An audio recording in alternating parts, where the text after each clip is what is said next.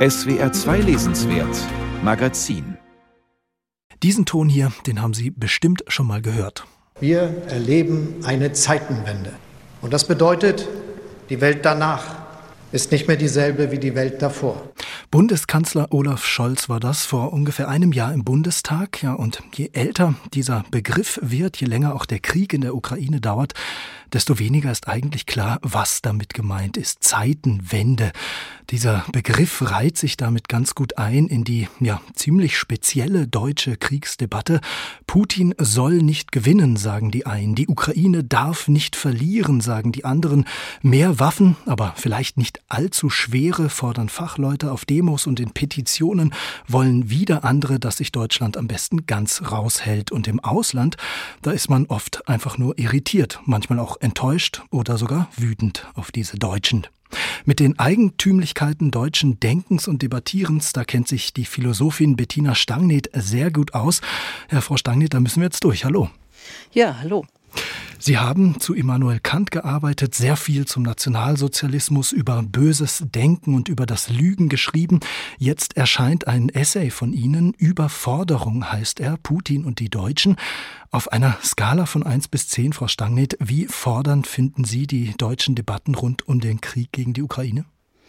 Sie sind nicht so ganz neu. Man kennt es, dass wir gerne uns immer um uns selber drehen und am Ende zu nichts kommen und was ganz anderes tun als das, was wir versprochen haben. Das heißt, äh, Sie hätten sich mehr Entscheidungsfreudigkeit erwartet, erhofft? Ich erhoffe mir immer Zuverlässigkeit. Ich erhoffe mir, dass jemand, der etwas verspricht, das tut, was er verspricht, dass er sich klar äußert und nicht schon die Hintertürchen eingebaut hat und zum Beispiel so einen Begriff wie Zeitenwende benutzt, den kein Mensch versteht. Ich habe noch keinen getroffen, der ihn mir erklären konnte. Ja, es ist auch tatsächlich so, je länger man über diesen Begriff nachdenkt, desto diffuser wird er. Ja, denken ist sowieso gefährlich, das wissen, das wissen wir ja. Nein, das ist einfach, ähm, normalerweise benutzt man die Sprache, um sich einander verständlich zu machen und um sich seinen Bekannten, Freunden, auch Feinden gegenüber so zu äußern, dass die wissen, was man meint. Und das ist nicht gerade eine deutsche Begabung. In Ihrem Buch beschreiben Sie, wie sich besonders in den Jahren unmittelbar nach dem Zweiten Weltkrieg so eine Art deutsches, ängstliches Denken entwickelt. Was zeichnet dieses Denken aus? die Angst vor dem Wissen und vor allem auch dem eigenen Wissen. Also wenn man überlegt, was äh, von deutschem Boden, wie man ja auch sagt, sehr unklar, wie von deutschem Boden ausgegangen ist, dann weiß man, wie die Vergangenheit aussieht und man weiß, was man entdeckt, wenn man denkt und wenn man forscht. Und das ist natürlich nicht immer angenehm und das war schon im Privatleben, im normalen Alltagsleben nicht angenehm, wenn Sie sich überlegen, wie es 1945 war. Sie wussten ja nicht, wer vor Ihnen steht. Sie wussten, dass Ihr Mann war, Ihr Kind war, Ihr Vater war. Sie wussten nicht, wo der in dieser ganzen Situation tätig oder nicht tätig, Opfer oder Täter gewesen war.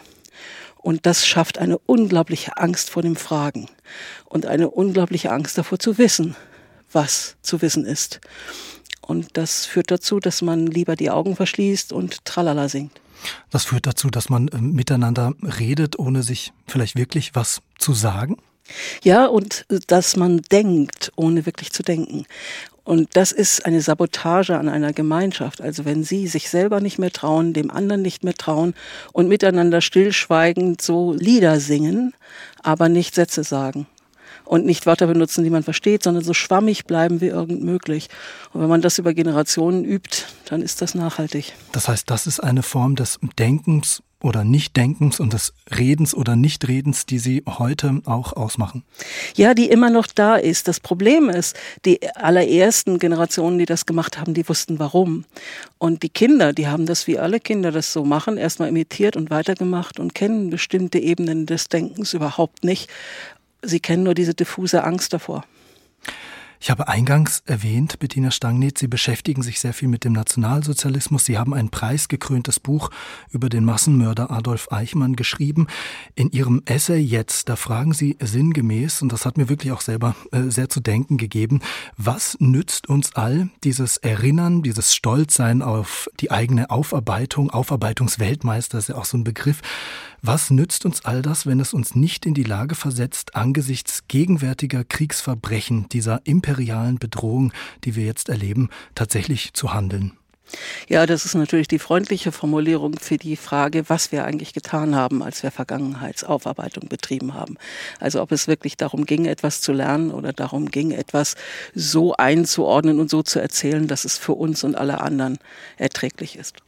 Und wenn man so agiert, dann ist, also wenn man so denkt, dann macht man seine eigene Denkfähigkeit kaputt und man macht auch die Fähigkeit, miteinander zu sprechen, kaputt. Und dadurch ist man dann in dem Moment unfähig, wenn einen etwas an die Tatsachen erinnert. Wladimir Putin ist ein Mensch in seinen Entscheidungen, in seinen Taten, der die Deutschen natürlich an etwas erinnert.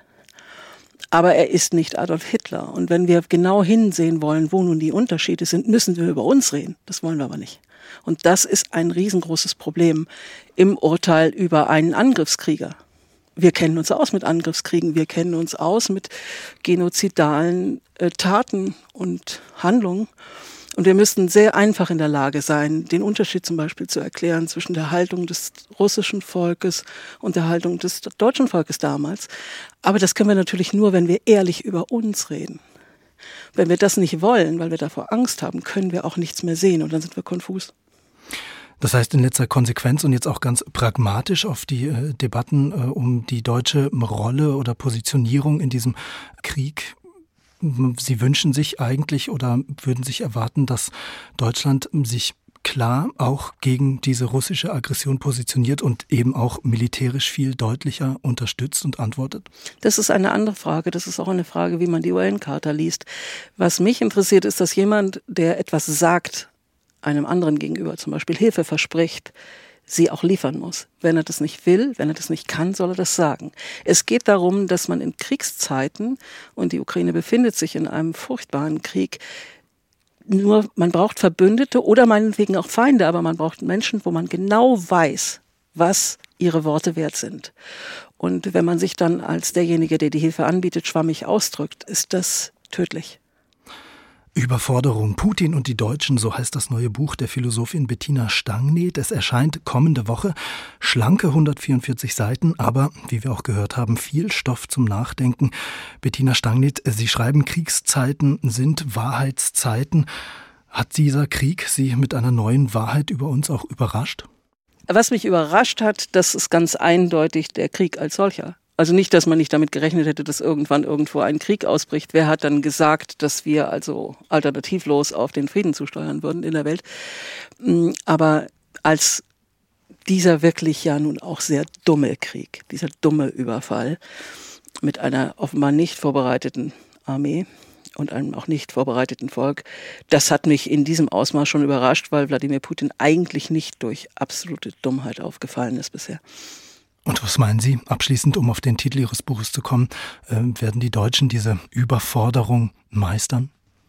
Wenn die Deutschen etwas meistern, dann ist es endlich darüber zu sprechen, was es wirklich bedeutet, ein Tätervolk in diesem Sinne zu sein und was es für die folgenden Generationen bedeutet und warum man es sich dreimal überlegen müsste, ob man sowas noch einmal macht. Danke Ihnen, Frau Stagnet. Ich danke Ihnen.